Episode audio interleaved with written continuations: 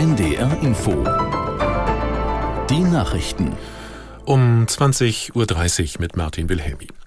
Bund und Länder haben sich auf Eckpunkte für eine Krankenhausreform geeinigt. Das betrifft vor allem die Finanzierung und eine stärkere Spezialisierung der Kliniken. Birte Sönnigsen aus Berlin zur Frage, was sich für Patientinnen und Patienten ändern wird. Vielleicht wird es ein anderes Krankenhaus sein, in das wir gehen werden als Patient oder Patientin. Denn eine Idee der Krankenhausreform, wenn nicht die zentrale, ist ja, dass nicht mehr alle Kliniken alles machen sollen. Denn da stützt sich der Bundesgesundheitsminister auf Studien, die ganz klar zeigen, wenn man in spezialisierten Kliniken behandelt wird, je nach Krankheit, steigert das die Überlebenswahrscheinlichkeit sehr, sehr deutlich. Wenn wir etwa an Krebserkrankungen denken oder an Schlaganfälle, dann können das schon mal eine Überlebenswahrscheinlichkeit 30 Prozent höher beispielsweise Arbeitsweise sein. Das heißt, er will eben die Qualität verbessern. Im Umkehrschluss wird es aber weniger Kliniken geben. Die NATO-Staaten haben sich auf Pläne für die Abwehr von möglichen russischen Angriffen auf das Bündnisgebiet verständigt.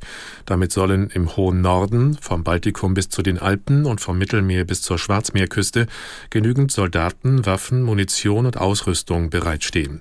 Aus Vilnius Stefan Überbach. Dabei geht es auch um Cyberangriffe und Bedrohungen aus dem Weltraum.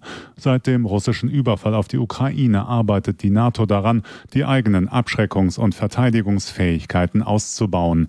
Beim Gipfel in Madrid vor einem Jahr hatte die Allianz bereits eine deutliche Verstärkung ihrer Kampfverbände in den östlichen Mitgliedstaaten beschlossen und den Aufbau einer 300.000 Mann starken Bereitschaftstruppe auf den Weg gebracht, die im Krisenfall schnell einsatzbereit sein soll. Deutschland wird dafür wegen seiner Lage eine wichtige logistische Drehscheibe sein. Der russische Präsident Putin hat sich nach Angaben des Kreml mit dem Chef der Söldnertruppe Wagner Prigozhin nach dessen Aufstand im Juni getroffen. Zu der Unterredung waren demnach insgesamt 35 Personen eingeladen. Beide Seiten hätten dabei ihre Sicht der Ereignisse dargelegt. Das Treffen soll am 29. Juni stattgefunden haben, also fünf Tage nach der Revolte. Dabei hatte Prigozhin die Stadt Rostov am Don in Südrussland besetzen lassen. Gleichzeitig setzte er eine Militärkolonne in Richtung Moskau in Marsch. Putin hatte von Verrat gesprochen. Bei der Suche nach drei vermissten Flüchtlingsbooten hat die spanische Seenotrettung 86 Menschen in Sicherheit gebracht. Die Migranten aus Afrika waren offenbar von Senegal aus Richtung Kanaren gestartet.